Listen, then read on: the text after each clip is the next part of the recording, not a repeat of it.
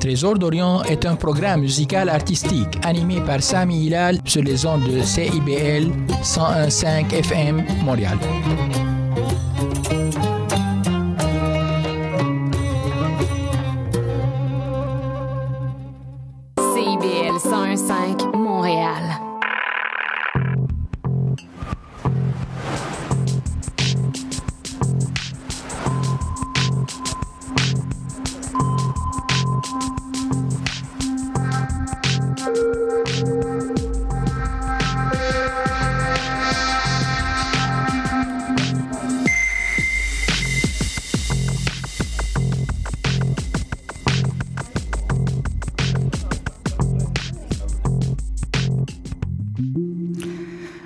Tous et à toutes, je m'appelle Ariane Monzerel, vous écoutez Sous le radar sur les ondes de CBL, on est vendredi le 1er décembre, et oui, on arrive déjà au début du 12e mois de cette année qui ne semblait pas finir, mais on y arrive progressivement.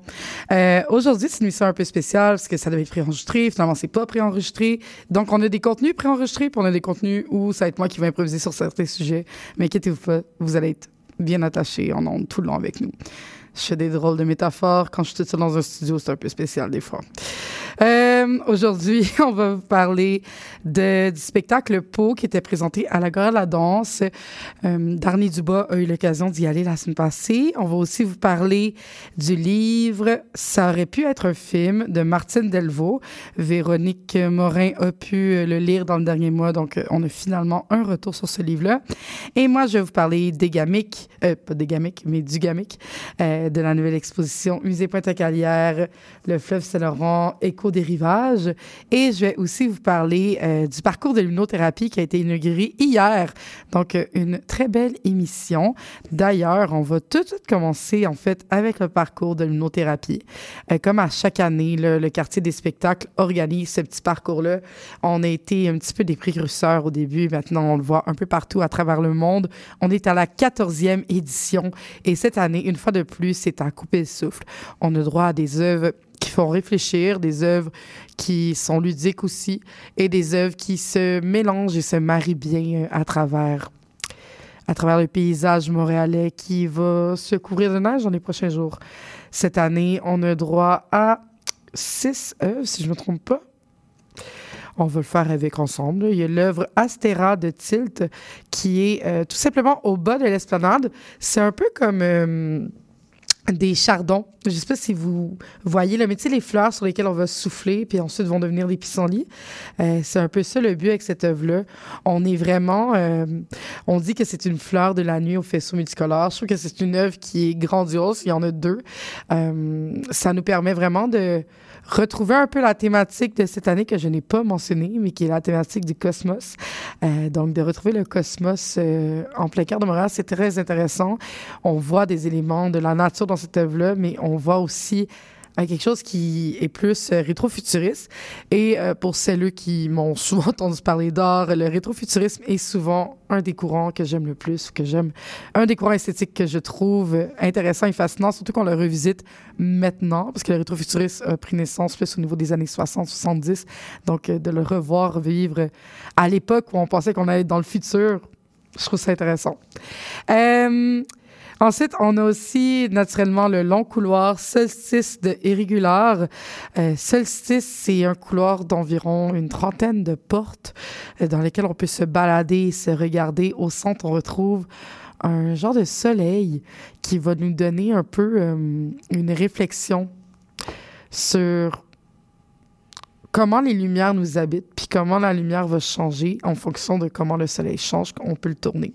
Euh, c'est une œuvre qui est un peu, euh, qui est plus du côté ludique cette fois-ci, euh, qui nous permet de vraiment euh, prendre le temps d'oublier un peu qu'on est dans l'hiver et s'aventurer dans différentes portes qui vont changer aussi en fonction des, des couleurs du soleil. Donc, on y va vraiment avec, je ne pourrais pas vous expliquer le parcours scientifique derrière ça, mais il y a vraiment l'idée de, à certains angles du globe au centre, ben, il va y avoir certaines couleurs. Donc, on va retrouver des couleurs plus chaudes en fin de journée, des couleurs plus plus froide en début de journée. Donc, euh, c'est vraiment intéressant. Le tout est accompagné par une petite trame sonore euh, qui nous fait complètement voyager. Une de mes œuvres que j'ai préférées, euh, c'est Simo Paulet de Luminaris, qui est directement en haut de l'esplanade. C'est une œuvre qui nous fait réfléchir au changement climatique, euh, une grande structure de lumière d'ailes très grande qui nous fait penser un petit peu euh, aussi à la silhouette d'une personne. D'ailleurs, euh, pour les rusés, Simopolé, c'est la déesse, c'est pas la déesse, oui, c'est la fille de Poséidon. Donc, je sais pas si c'est une déesse, mais la fille de Poséidon qui est la maîtresse des tempêtes et des ouragans. Donc, on est vraiment en plein cœur avec cette œuvre-là des ouragans et des tempêtes. Euh, c'est aussi une réflexion sur les changements climatiques et comment cette œuvre-là euh, s'exprime. Deux fois par heure, entre 16h et 23h, elle s'anime et nous amène au cœur de sa propre tempête. Euh, c'est une œuvre qui est un peu dérangeante, qui va nous faire réfléchir, mais qui va aussi venir nous toucher. Puis le tout finit avec comme... C'est peut-être la partie que j'ai moins préférée, mais le tout finit avec une un genre de retour à la normale, puis comme si la vie va toujours persister. Euh, j'ai trouvé que c'était un peu quétaine comme fin, mais j'ai vraiment aimé la première partie où qu'on est dans une désorientation et qu'on voit les trucs se détruire. C'est peut-être moi qui est autodestructrice, qui sait? Mais euh, j'ai beaucoup aimé la première partie de l'œuvre et moins la dernière. Euh, on continue avec une, une, une, installation que vous avez peut-être pu voir déjà dans les dernières semaines. Moi, je l'avais remarqué. En fait, à côté de la maison du développement durable, euh, au parc Hydro-Québec, à côté aussi du Théâtre du Nouveau Monde, on retrouve Planète de Pitaya. Euh, et c'est tout simplement magnifique. Donc, le parc Hydro-Québec fermé durant l'hiver dû à la plateforme en plastique euh, nous invite à regarder une constellation de planètes qui vont changer avec un disque lumineux. Euh, c'est simplement merveilleux. Puis à différents moments dans la journée aussi, moi, c'est ça que j'aime le plus de cette œuvre-là, c'est qu'à différents moments de la journée, en fonction avec le soleil, on va voir complètement quelque chose de différent. Euh, donc, je vous invite à, regarder, puis à regarder qu'est-ce qui vous fait sentir lorsqu'on regarde ces petites planètes-là. Euh, finalement, on arrive à déjà l'avant-dernière. Huge Reed de Pitaya, qui sont des longs bâtons lumineux qui nous font penser un petit peu à des roseaux euh, géants qui vont avoir des reflets. Euh, c'est une œuvre qui passe un peu plus inaperçue. On va la retrouver tout le long de Sainte-Catherine jusqu'à Drummond, euh, donc en Drummond puis Clark. Donc, c'est une œuvre qui passe un peu inaperçue dans son idée d'être seulement des longs roseaux, mais on, on voit tout de suite comment comment ça va interagir avec le toucher, en fait, avec les personnes qui vont passer. C'est une œuvre qui, qui va se développer dans notre regard, je pense, plus au fur et à mesure. Et dès qu'on va arriver à la fin du mois de mars, on va se demander où sont passés ces faisceaux-là. Euh, c'est tout simplement magnifique. Et finalement, sur la euh, façade du pavillon des sciences de l'UCAM, on a Gravitation de Philin B et Rodeo FX. Donc, euh, c'est une vidéoprojection qui change au courant de la journée en enregistrant les dernières 24 heures météorologiques. Donc, euh, on est encore beaucoup dans du rétrofuturisme. Les couleurs vont changer en fonction des températures de la veille, mais aussi la manière dont les formes vont bouger. Euh, c'est vraiment difficile de vous expliquer de l'art euh, à la radio. J'espère que j'ai fait une bonne rétrospective, mais on a aussi préparé, ben en fait, j'ai pas encore préparé le réel, mais j'ai pris beaucoup de vidéos et de photos hier, des entrevues, des extraits audio. Donc, je vais vous préparer un petit réel pour nos réseaux sociaux. Puis d'ailleurs, je vous fais penser euh, à je vous fais penser à vous abonner à nos différentes pages pour du contenu exclusif, euh, parce que je l'avais pas fait aujourd'hui. On a tout le temps différentes euh, entrevues longues, des fois on a des playlists pour nous mettre dans un mood. Je vais peut-être en faire une pour le temps des fêtes. Euh, j'aimerais bien essayer de trouver de la musique québécoise de Noël.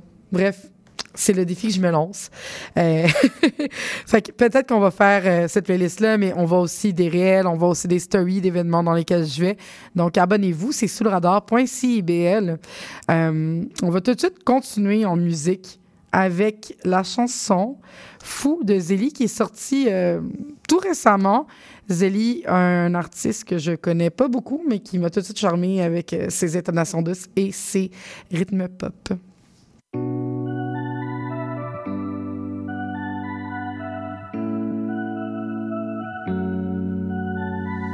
C'est vite sans toi. bon de rire sans toi? Oh, t'es lequel de mes ex déjà? Peut-être celui qui a fait le plus de dégâts.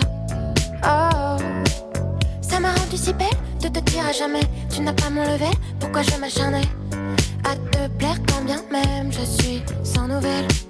Ça m'a rendu si belle de te dire à jamais. Tu n'as pas mon level, pourquoi je m'acharnais à te plaire quand bien même je suis sans nouvelles. T'étais.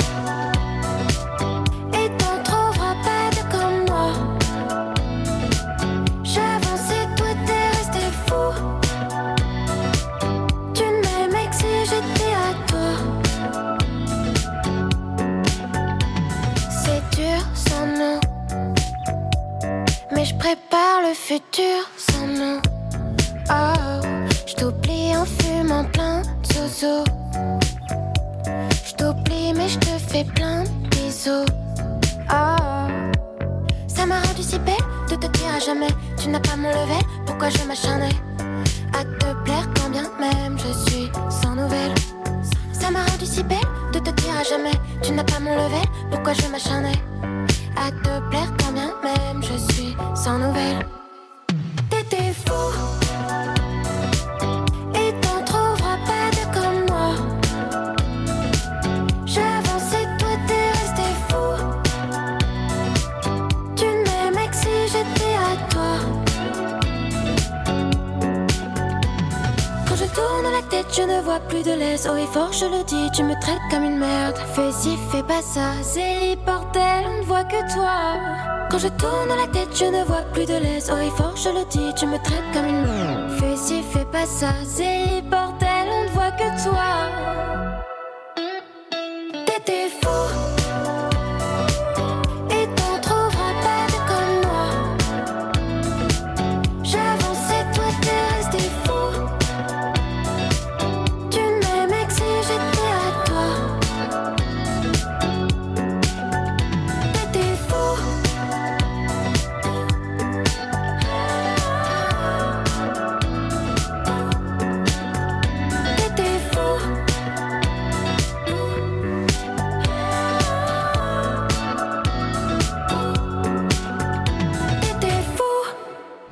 Donc, on est de retour à, CIB, à. Et c'est aussi à CIBL, donc ça donne bien. Euh, et on va tout de suite continuer, en fait, avec une chronique préenregistrée de Darny. Elle a été voir, Darny Dubois, elle a été voir le spectacle Pau par Priscilla Guy et Émilie Moret, présenté à l'Agora de la danse du 22 au 24 novembre. Je reviens tout de suite après pour vous donner un petit peu mes impressions là, sur le spectacle.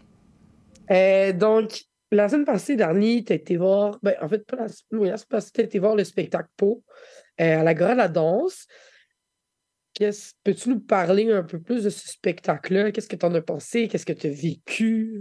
Ouais, parce que j'ai vécu, c'était euh, très intéressant à regarder.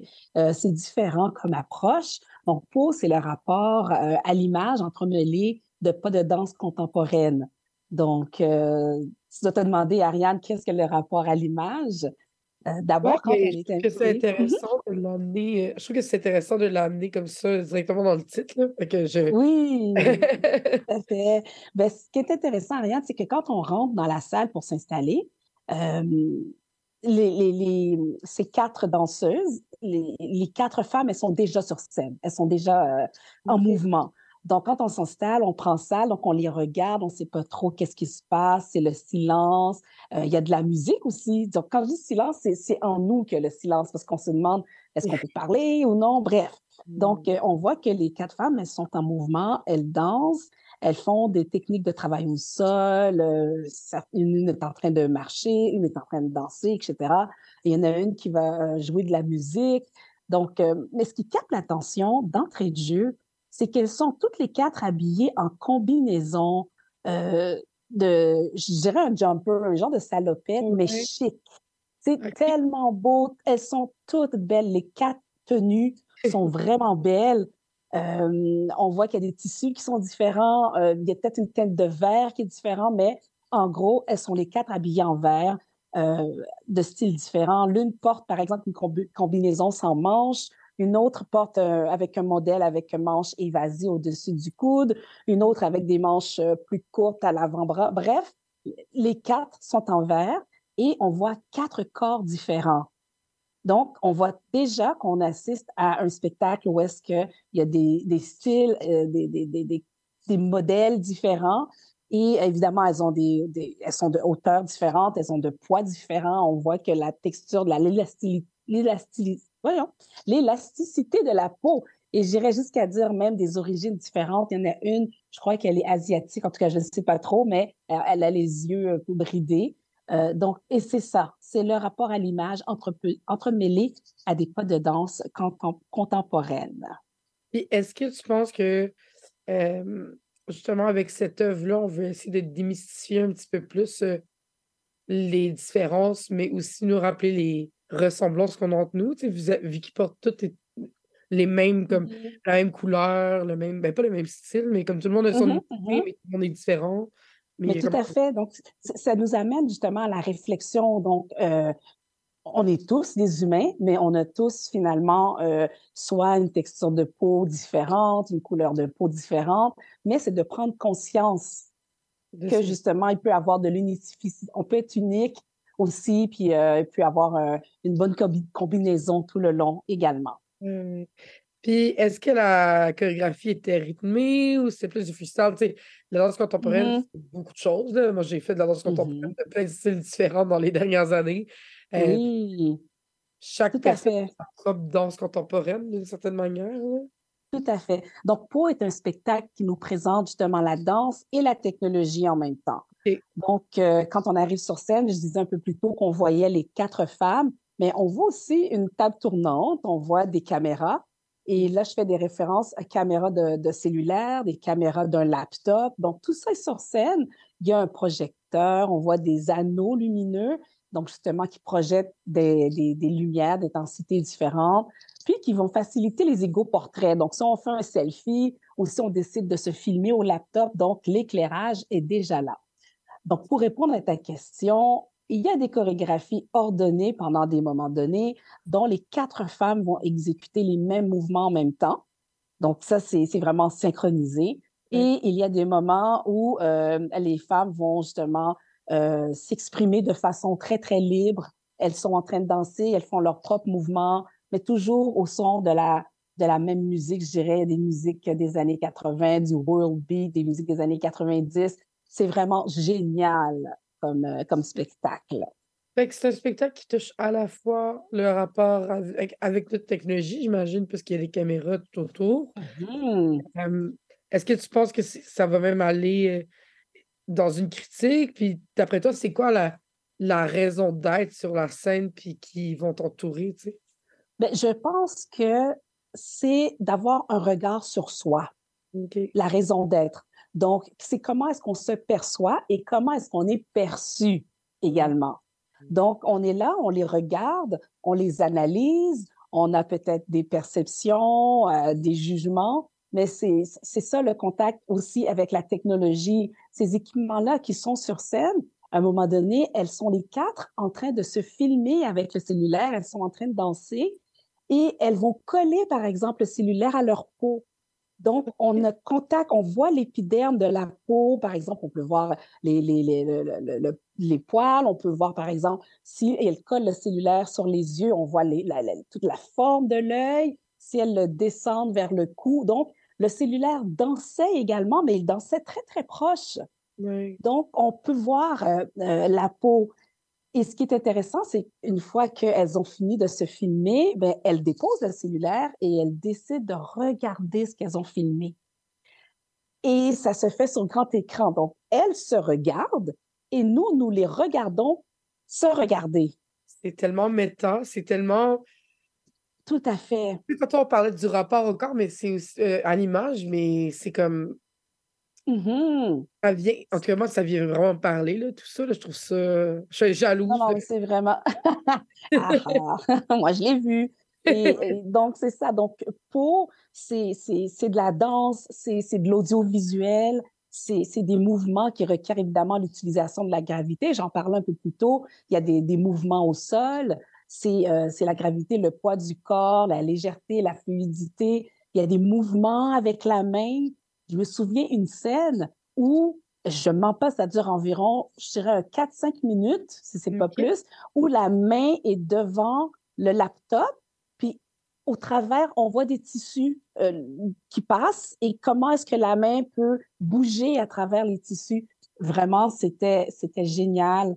Euh, donc, pour c'est de la musique, c'est de la lumière, c'est de l'audiovisuel, mais c'est surtout une réflexion sur l'effet des tissus sur la peau. Qu'est-ce que ça fait, l'épiderme, les mains, le cou, les yeux? Puis c'est de poser un regard sur le corps humain et ça dure 60 minutes, 60 minutes de plaisir et de réflexion, finalement. Et c'était dans quelle salle de l'Agora? C'était-tu au sous-sol? Les petites salles comme euh, plus... Oui, oui, oui. Donc moi, c'est la première fois que j'allais euh, à l'Agora de la danse. Et c'est une salle dans le sous-sol. C'est une petite salle. C'est très intime. C'est génial. Ça nous rend... Euh, on sent qu'on a une proximité avec les artistes, avec les danseuses sur scène. On n'est pas trop loin.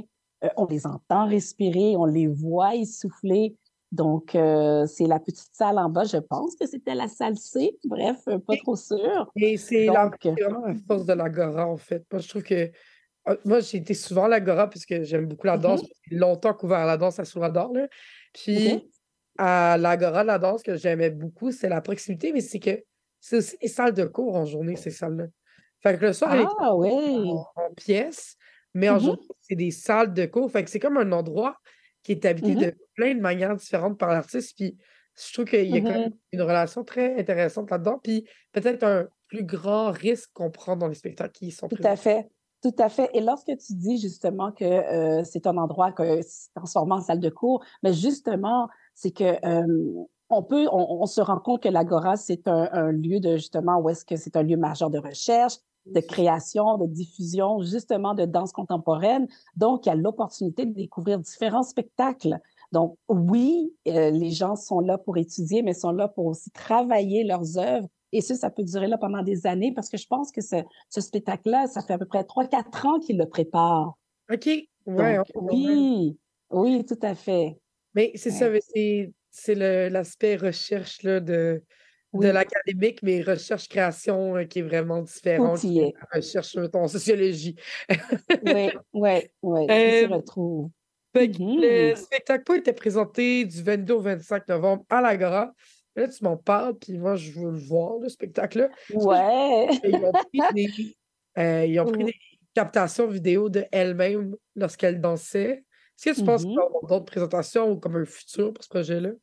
Ben, possiblement. Donc, euh, il faudrait juste s'assurer de suivre sur les réseaux sociaux les chorégraphes et les co-créatrices du spectacle. Donc, mesdames Émilie Morin et Priscilla Guy, afin d'être au courant de la suite, parce que oui, euh, il y a euh, bruit, il y a vent, que oui, il y aura d'autres euh, représentations. C'est à suivre sous quelle forme. Peut-être que le spectacle sera de façon différente, mais vraiment, je pense qu'il n'y a rien de mieux que de les suivre pour voir la suite de, ce, de, ce, de, cette belle création.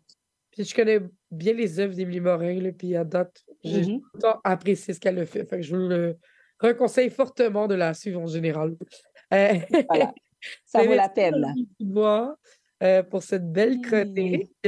ce format un peu particulier de Sous le radar. Euh, toujours un plaisir de mm-hmm. voir. je vais Certainement, certainement. Moi, ça va me faire plaisir, j'aime ça participer. Donc, euh, c'était un échange vraiment intéressant parce que, en fait, moi, c'est un spectacle qu'à la base, je voulais aller voir pour Sous le radar puis vous en parler. comme je l'ai dit, j'ai longtemps fait de la couverture de danse à Sous le radar puis J'essaie d'en faire le plus possible, mais généralement, c'est comme un truc qui est plus difficile ou il y a moins il y a pas moins de choses, mais en tout cas, bref, c'est, quelque chose qu'on fait moins. Puis on essaie, on fait plein de choses. Fait que, c'est difficile de comme tout mettre à l'avant, mais là-dedans, j'aimerais ça le ramener un peu plus. Fait que je vais aller le voir. Puis là, finalement, il y a eu un enjeu. Fait que dernier a été pour moi. Euh, mais c'est vraiment c'est un spectacle qui semblait tellement intéressant. Puis je, trouvais que ce qui était intéressant, c'était l'usage justement des technologies, puis l'usage du dessus, mais aussi le rapport de l'image.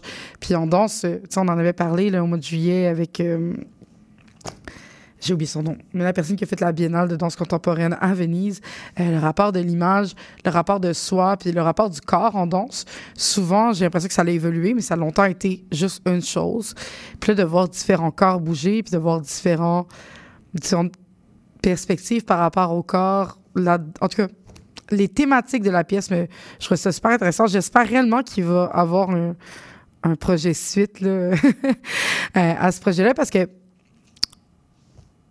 en tout cas, c'est éparpillé, qu'est-ce que je dis, mais j'ai vraiment l'impression que on n'en parle pas assez de comment comment les comment notre perspective du corps peut changer, évoluer selon la personne qu'on est, selon le cadre social duquel on habite ou selon qu'est-ce qu'on fait avec notre corps. Puis j'ai l'impression que cette pièce-là a essayé de tenter quelque chose, tout en étant dans une ère où on se filme de toutes les manières, puis on est tout le temps dans une sphère publique d'une certaine manière. Donc, en tout cas, je trouve qu'il y a quelque chose de vraiment intéressant à exploiter là-dedans. Puis j'espère voir de plus en plus de projets de ce genre euh, dans un futur. Donc, à la place de me perdre dans mes mots, euh, on va tout, tout aller à la pause et euh, on va écouter au retour Ce coupe volante de Gab Paquet. Vite, vite, dépêche-toi, le bingo de CIBL commence. J'arrive, j'arrive. Bon, je pense que j'ai tout, chips, breuvage, les tampons de bingo, un rouge pour moi, un bleu pour toi. Ok, ok, mais les cartes? Quoi, les cartes? Bah, les cartes de bingo. Non, j'ai complètement oublié. Les cartes de jeu de bingo de CIBL sont disponibles dans un point de vente près de chez vous. Consultez la liste sur notre site web au cibl1015.com sous l'onglet Bingo de CIBL. Et venez jouer avec nous tous les dimanches dès 16h et invitez vos amis. Et surtout, pour jouer au bingo de CIBL, n'oubliez pas d'acheter Monsieur Bull et compagnie, un magazine radio sur le vin, la bière et les spiritueux. Des conseils pour mieux boire. Guinaël Revel et son équipe parlent du bio, de la viticulture, des spiritueux, des vignobles du Québec, du Canada, de toutes les nouveautés de la planète vin et une chronique fromage. Monsieur Bull et compagnie, les vendredis de 9h à midi, rediffusion les dimanches 21h à CIBL 1015 Montréal.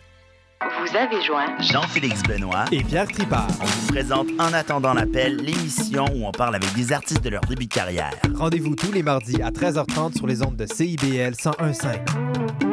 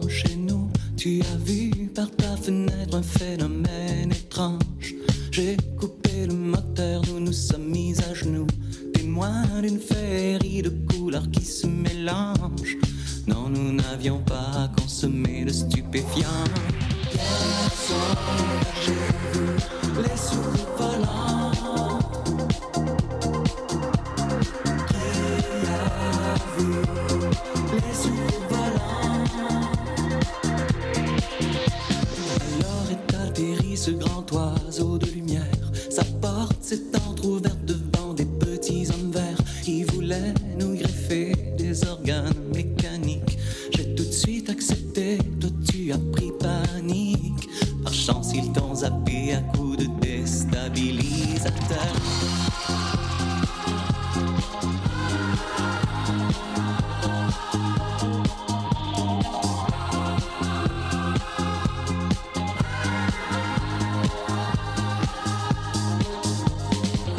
ils m'ont fait visiter le septième ciel. Après m'avoir fait déshabiller dans le sas, contact du septième type, amour multiversel entre la race humaine et les amis de l'espace. Depuis cette nuit avec cet extraterrestre.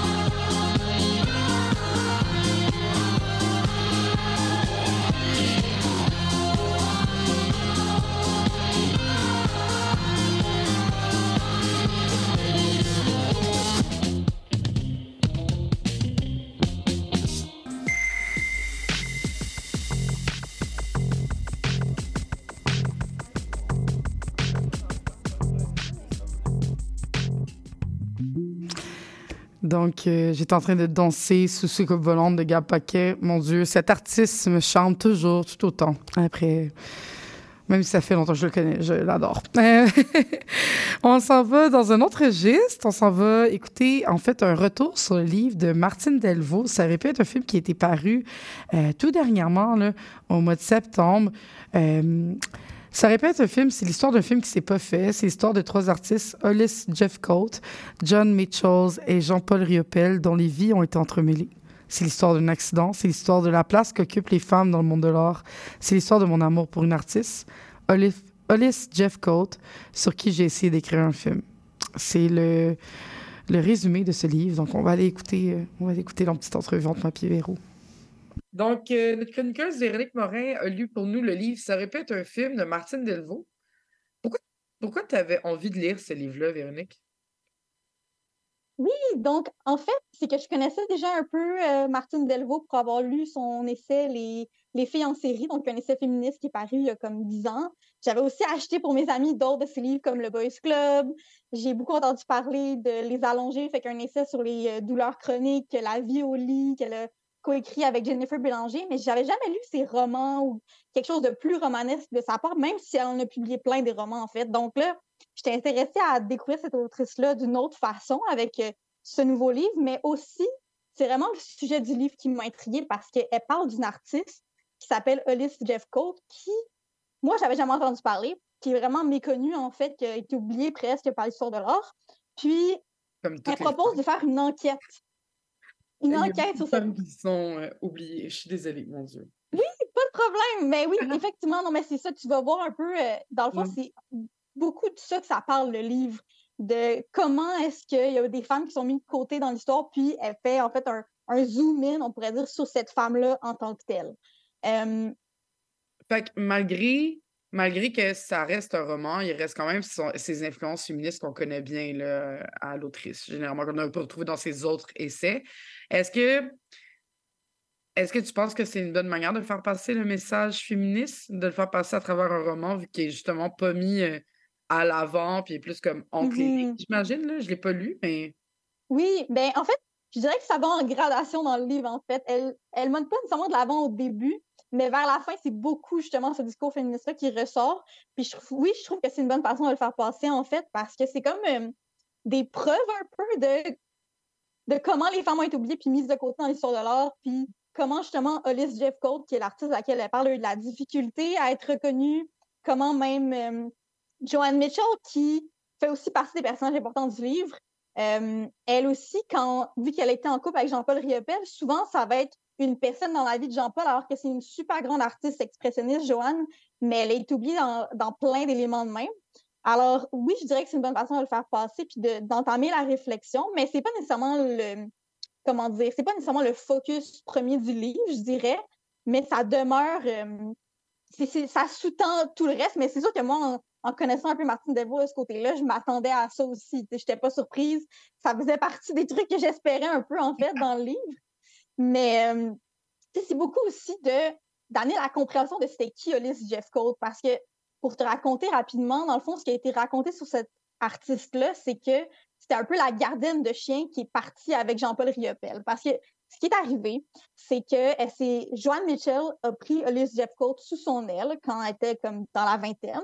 Puis Ulysse habitait chez Joanne, elle, peignait là-bas, puis elle gardait ses chiens. Puis mm-hmm. pendant ce temps-là, Jean-Paul Riopel et Joanne Mitchell, ils étaient ensemble. Ils ont été ensemble pendant environ 24 euh, ans. Mm-hmm. Puis donc, ils étaient souvent les trois ensemble. Donc, Joanne, Jean-Paul et Ulysse. Puis les deux, en fait, Joanne et Jean-Paul sont comme épris d'Ulysse. Les deux l'aimaient vraiment beaucoup. Joanne Mitchell a, a même proposé de l'adopter à un certain moment. Puis Jean-Paul, finalement, est tombé amoureux d'elle et euh, il y avait une relation quand même difficile avec Joanne et il a fini par laisser Joanne pour Ulysse. Puis ils sont partis ensemble. Puis dans des, euh, entrevues que Martine Delvaux rapporte dans son livre, ben Joanne Mitchell, en gros, ce qu'elle a dit, c'est il m'a quitté pour la gardienne de chien qui, elle, avait 26 ans, la gardienne, Ulysse, et Jean-Paul avait été dans la cinquantaine, puis c'est vraiment ce qui a été retenu. Mais ce que Martine Delvaux veut faire, c'est nous dire mais c'est qui cet artiste-là au final qui a peint toute sa vie, tu sais, qui a eu d'autres relations après Jean-Paul Riopel, c'est resté avec lui une dizaine d'années, mais après ça, il a continué à vivre. Et donc, c'est un peu de raviver c'était quoi sa personnalité, tu sais. J'aime ça. J'aime qu'on parte de l'idée de, d'un peu romantique, d'une comédie romantique pour aller plus vers l'œuvre. Parce que c'est, très romanesque, comme triangle amoureux, là, finalement. Mm-hmm. Puis, tu sais, ça. Est-ce que tu penses que, justement, vu que son début de carrière a été parti comme étant une maîtresse, ça l'a joué dans la manière dont on l'a perçu, on l'a perçu après, puis on la connaît aujourd'hui? Ben, la façon que hum, Martine Delvaux le raconte, c'est que elle n'a pas été vraiment reconnue, mais euh, que souvent, quand les gens, tu sais, les biographes, en fait, qui ont essayé d'apprendre sur elle, ont eu de la difficulté parce que Joanne Mitchell avait peut-être, de ce que j'ai compris dans le livre, comme un ressentiment envers Ulysse, qui serait mm. relativement euh, pas si surprenant. Donc, souvent, en fait, c'est même que Jean-Paul qui appelle ou Joanne Mitchell le mettait dans l'histoire. Il racontait des moments de sa vie où est-ce que, de leur vie, où est-ce qu'elle, elle était là sans la, euh, sans la mentionner ou sans dire clairement que c'était Ulysse, en fait. Alors, c'est un peu ça aussi que je veux. C'est pas juste comme des préjugés des gens, c'est même les, les protagonistes de l'histoire, en fait, qui la laissaient de côté. Puis, si tu veux, j'ai un extrait justement qui montre ah un peu ça. Vas-y, vas-y. OK. Donc, c'est un extrait, dans le fond, d'une entrevue, ben, au sujet d'une entrevue que Jean-Paul Riopel a donnée. Puis, où est-ce que Martin Delvaux voit qu'il aurait pu mentionner Ulysse Jeffcoat, mais il l'a pas fait. fait que je vous lis ça. Donc, à deux occasions, pendant l'entrevue avec Robert Guisculi, l'ombre de Joanne surgit, et quelque part aussi la tienne. Quand Jean-Paul évoque Samuel Beckett, qui vient de mourir, il dit On a passé toutes les nuits ensemble. Puis, après avoir fait une pause pendant laquelle on a l'impression que des images se sont mises à courir derrière ses yeux, il ajoute avec d'autres amis. Plus tard, au sujet de la cigarette, il raconte avoir arrêté de fumer pendant quatre ans faisant ainsi la preuve qu'il en était capable. Scully demande si c'est à cause de la séance de photos avec Youssouf Karch, quand le photographe a fait fumer Jean-Paul deux jours durant, insistant pour le fixer sur la pellicule, cigarette à la main, avec au bout de la cigarette la même quantité de cendre à chaque prise. Jean-Paul répond que non. Il ne dit pas qu'un jour, il a cessé de fumer pour toi. Alors, hmm. élément important aussi du livre, c'est que c'est écrit au-dessus. Alors, Martine Delvaux l'écrit un peu comme un journal intime, au-delà de la biographie, au-delà de l'essai féministe. C'est sa recherche pour comprendre Hollis Jeffcoat, qui est une artiste dont, au final, elle, elle est devenue complètement passionnée. Puis c'est vraiment ça qu'on apprend dans le livre. Alors, constamment, elle parle avec Hollis, en fait. Elle lui pose des questions, elle lui demande est-ce qu'on aurait été des amis? Est-ce que tu aurais euh, fait telle chose? Puis il y a plein de questions qui demeurent sans réponse, puis c'est ça qui est triste, mais c'est en même temps ça qui est un peu le commentaire du livre, je dirais, parce que ce que Martine Delvaux nous dit, ou en tout cas comment moi je le je l'ai perçu, c'est ça vaut la peine de parler des artistes, même si on n'a pas toute leur biographie, même si on n'a pas réponse à toutes nos questions, tu sais, cet artiste-là méritait un roman, ou en tout cas, peu importe le, nom qu'on veut donner à ce, ce type de livre-là. Donc, c'est ce que j'ai trouvé vraiment riche dans le livre, en fait. Puis, sais-tu, est-ce qu'elle parle un peu de comment cette fascination-là pour Hollis Jeffcoat est partie ou. Parce que oui. une peintre américaine, c'est pas. euh, tu sais, Jean-Paul Riopel a vécu à New York un, un bon bout de sa vie là, avec John Mitchell, justement. Donc, en tout cas, comment, comment est née cette fascination? Oui, élément très important du livre, t'es bonne de me ramener parce qu'en fait, donc le titre du livre, c'est Ça aurait pu être un film.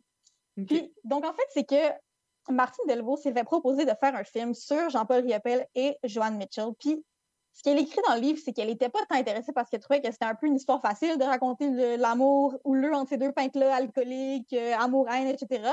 Mais que quand elle a eu la rencontre avec euh, le réalisateur de film qui voulait lui proposer de faire ça, il a mentionné qu'il y avait une troisième personne dans l'histoire. Puis c'est ça qui a comme qui a eu une étincelle dans son, dans son esprit qu'elle a dit c'est là-dessus que je veux travailler. Puis, en- elle s'est mise à faire les recherches, en fait, pour écrire le dit film. Le film n'a jamais vu le jour, c'est pour ça que ça s'appelle Ça aurait pu être un film, parce que ça, n'en est pas un. C'est un livre. Mais, donc, c'est en commençant à, faire des recherches, puis en apprenant de plus en plus sur Alice, qu'elle est devenue presque obsédée, ou en tout cas, c'est l'impression qu'elle donne dans le livre, qu'elle est devenue obsédée par cette histoire-là, puis qu'elle voulait trouver les éléments. Puis c'est comme, c'est un peu une chasse au trésor pour elle, parce que Hollis est toujours mentionné, mais comme, dans une, une grosse biographie de Jean-Paul Rebelle, peut-être qu'il y a deux pages où est-ce que Jeffcoat ressort. Alors, c'est un peu partout, dans des expositions, dans des films, sur Joanne, sur Jean-Paul, dans des expositions, dans des... un peu partout, qu'elle est allée chercher ça. Puis, donc, je pense que c'est comme ça que s'est développée la l'obsession, mais c'est vraiment, c'est partie du projet du film. Puis, dans le livre, justement, elle va parler beaucoup du film quand même, dans le sens où elle nous donne des idées de scénario. Elle dit, si j'avais dû parler de cet aspect-là de la vie de Lys, je l'aurais fait de telle façon, j'aurais pu utiliser telle image. Je dirais pas que c'est les parties les plus euh, fortes du livre. Je dirais que c'est un petit peu répétitif parce que souvent, c'est. Elle nous raconte un pan de la vie de Lys, puis après ça, elle nous dit ça aurait pu être présenté de telle, telle, telle façon, mais comme nous, on est très au courant de ce qui vient de se passer parce qu'on vient juste de le lire. Fait même si de façon stylistique, j'ai trouvé ça intéressant, en tant que lectrice, c'est un peu lassant parce que ça revient quand même relativement souvent, ces passages-là. Puis on parle-tu d'un gros livre quand même? Là, on est de- dans du combien de pages? Euh, je pense que c'est 300, donc pas tant que ça. Mais Martine Delvaux écrit de façon vraiment euh, poétique, fait que ça se lit pas si vite, je dirais. OK. Ben, merci, Véronique, pour euh, ce retour sur ce livre. Ça aurait pu être un film de Martine Delvaux qui est sorti au mois d'octobre, euh, il n'y a pas tant longtemps non plus. Euh, Puis j'imagine que tu le recommandes à nos auditeurs auditrices. Oui, ben je le recommande surtout pour les gens qui aiment vraiment l'histoire de l'art, puis qui sont intéressés justement par la sororité, par euh, les femmes oubliées dans l'art. Comme une des phrases qui m'a vraiment marqué, c'est Martine Delvaux dit que son livre c'est un cimetière de femmes, puis c'est vraiment c'est vraiment un hommage en fait qu'elle fait. Alors oui, je dirais, c'est sûr que c'est pas un roman policier, mais je pense que ça peut intéresser vraiment beaucoup de gens. Oui, puis je vous, inter- je vous interpelle aussi pour peut-être vous intéresser à l'histoire du dadaïsme, puis à l'histoire justement euh, entourant les personnes, euh, les personnes entourant Jean-Paul Riopel. là. Il y a beaucoup de femmes dont je connais pas les noms par cœur malheureusement, mais qui ont marqué l'histoire de l'art d'une manière ou d'une autre. C'est vraiment intéressant. Fait que Mhm. merci beaucoup, Véro. Merci.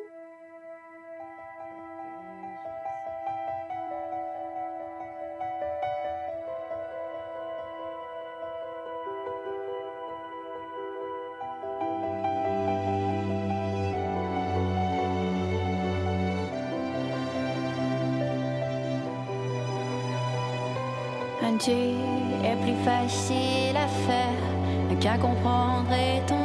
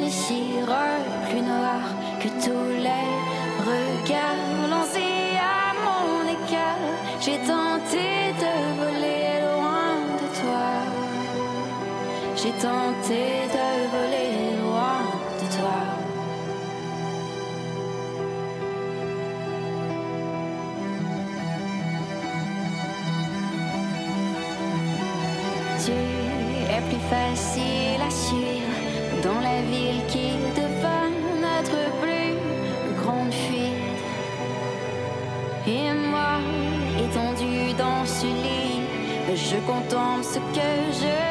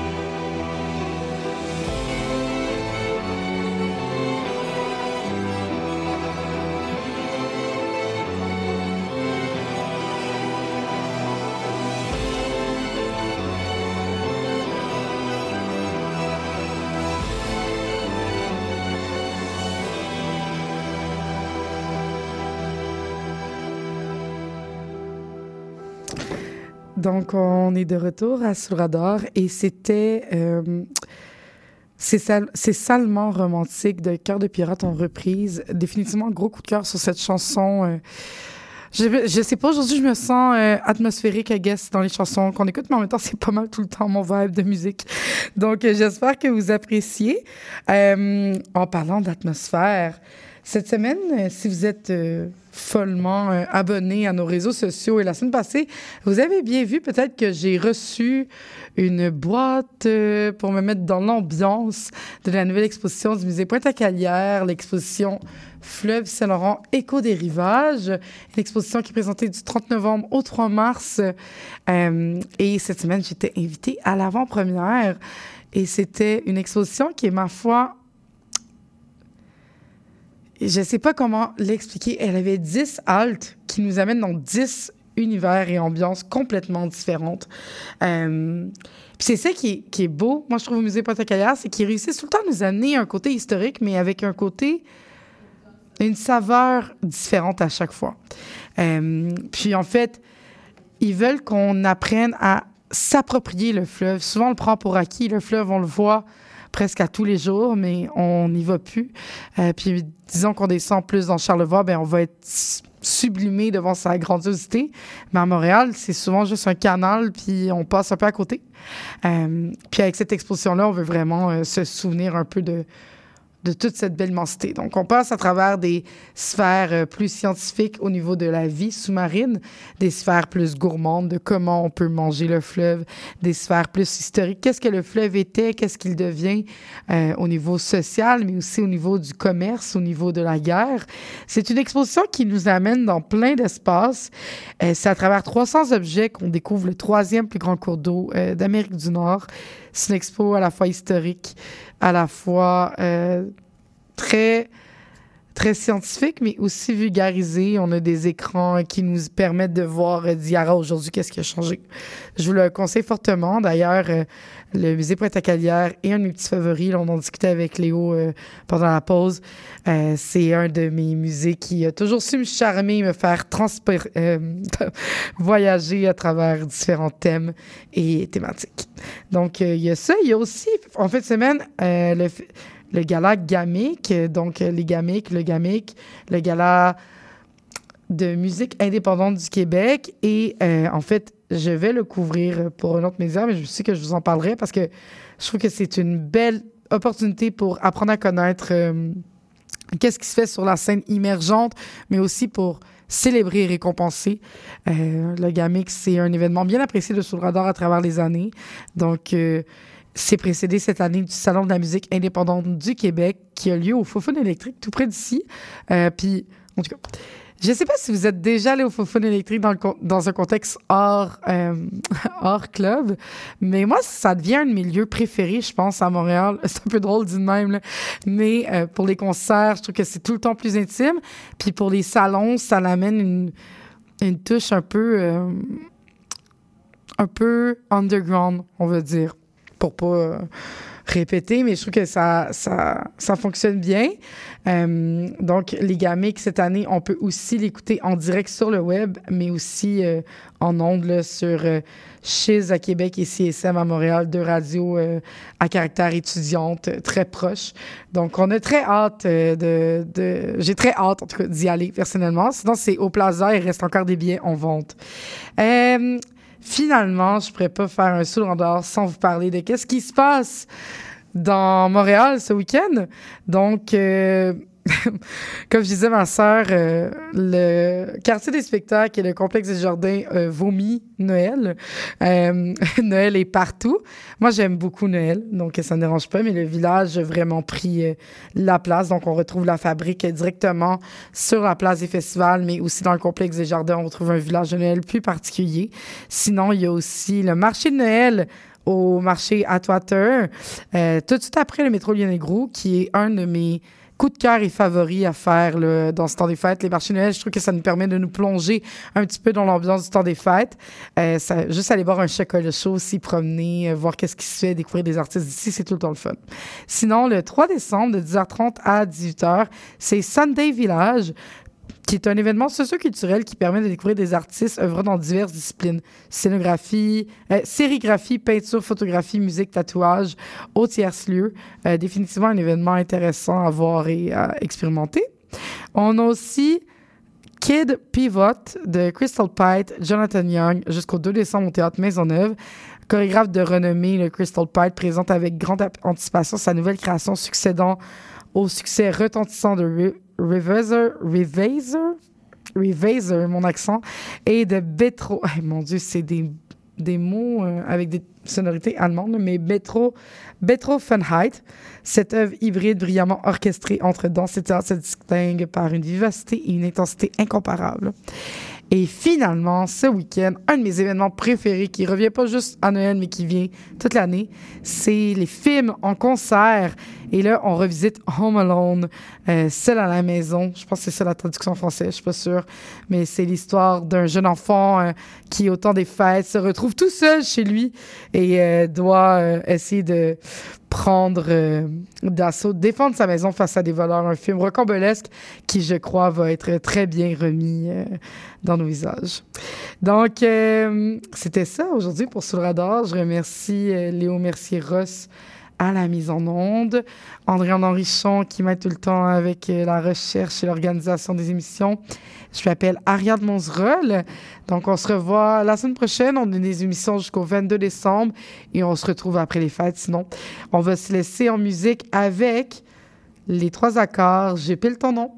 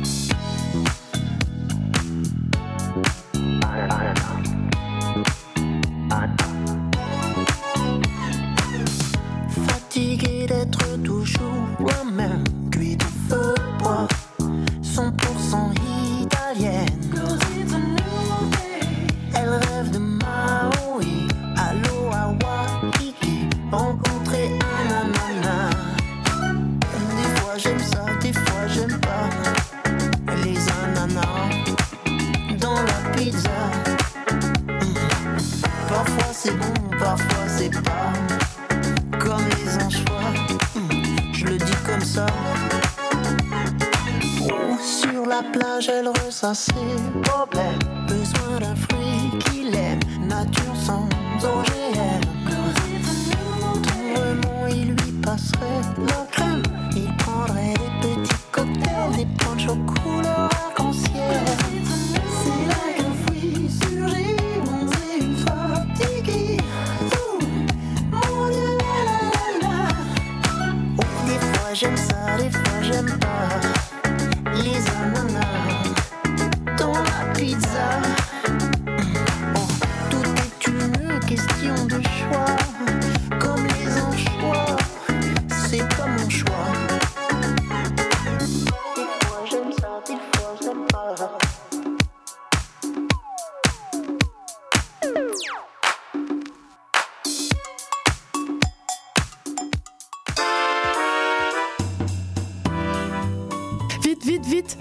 le bingo de CIBL commence? J'arrive, j'arrive. Bon, je pense que j'ai tout, chips, breuvage, les tampons de bingo, un rouge pour moi, un bleu pour toi. Ok, ok, mais les cartes?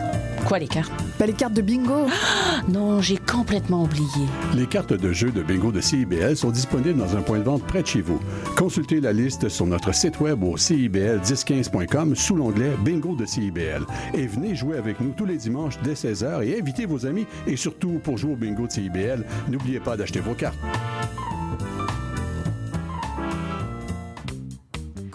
C'est l'émission qui plonge chaque semaine dans un courant musical fascinant, ses origines, ses meilleures chansons et ses artistes. Joignez-vous à moi, Sophie Chartier et mes invités les vendredis à 20h30 sur les ondes de CIBL 101.5 pour un voyage de musique et de découverte. Qu'est-ce que tu fais mardi soir? J'écoute Lire et délire. Tu connais? Non, c'est quoi? Lire et délire, c'est l'émission culturelle la plus déjantée de CIBL. Tous les mardis dès 19h, quatre schnappants vous présentent des chroniques sur la littérature, le cinéma, le théâtre et vous réservent bien d'autres surprises.